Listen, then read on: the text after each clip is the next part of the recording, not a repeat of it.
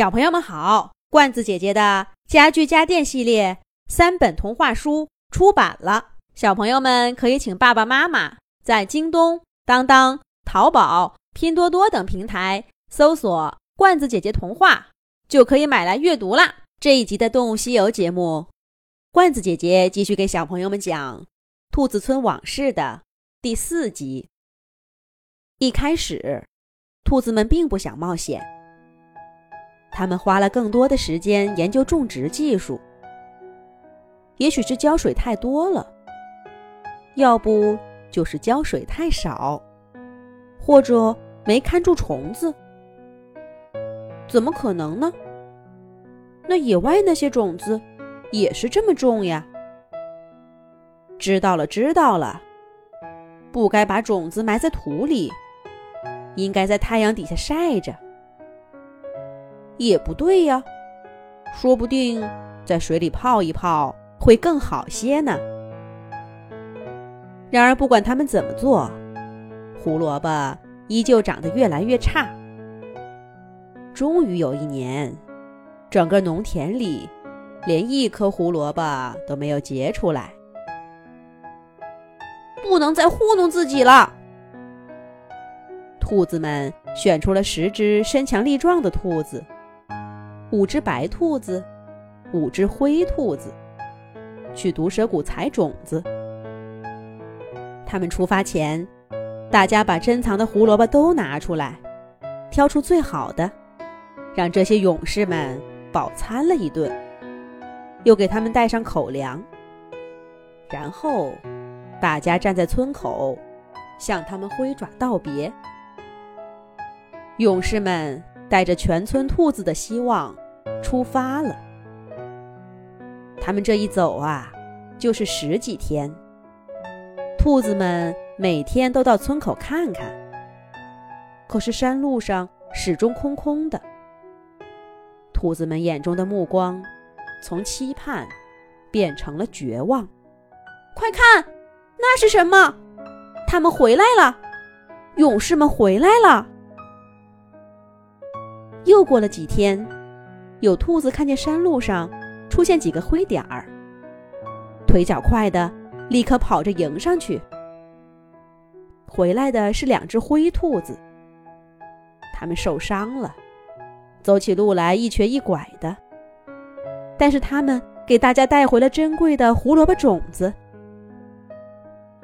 又脆又甜的野生胡萝卜，又能在兔子村生根发芽了。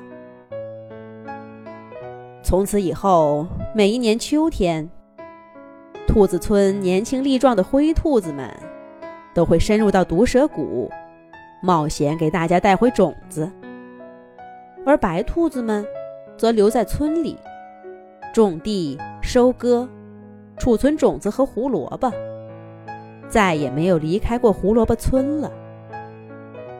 原本除了毛色没有任何差别的灰兔子。和白兔子生命的轨迹从此不同了。哎呀，为什么那天回来的是灰兔子，不是白兔子呢？要是白兔子回来，就是灰兔子在家里种地了。那些白兔子真笨，怎么就输给灰兔子了呢？如果是我，一定不会输的。每当想到这件事儿，小白兔木木就无比的郁闷。他一会儿抱怨白兔子的祖先不够勇敢，输掉了比赛；一会儿呢，又懊恼着自己为什么不是一只灰兔子。木木原本并没有在意过自己的毛色，可自从那一天在盛大的仪式上受了打击。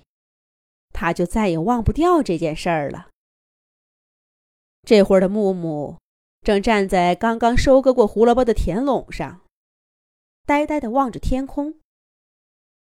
一片灰云飘过来，又一片灰云飘过来，再过来的还是一朵灰色的云。所有的灰云积在一起，变成了一片灰色的天空。沉甸甸的，压在木木的头顶。真讨厌！为什么连云也是灰色的？什么都跟我作对。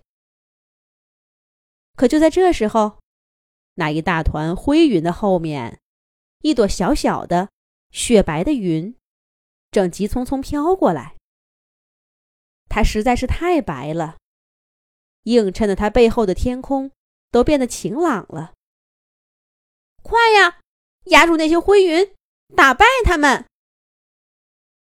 小小的白云，好像听见木木的话似的，飘得更快了。它就快碰到灰云了。木木聚精会神的看着，就好像那朵云要是打败了灰云，它就能代替灰兔子，做一名兔子勇士似的。可是小白云突然间散了。它太小了，又飘得太快，一下子变得很薄。刚刚碰上灰云的尾巴，就被那些厚重的颜色给淹没了。天空更暗沉了，咔嚓嚓，天边响起一声巨雷，要下雨了。接下来会怎么样呢？咱们下一集讲。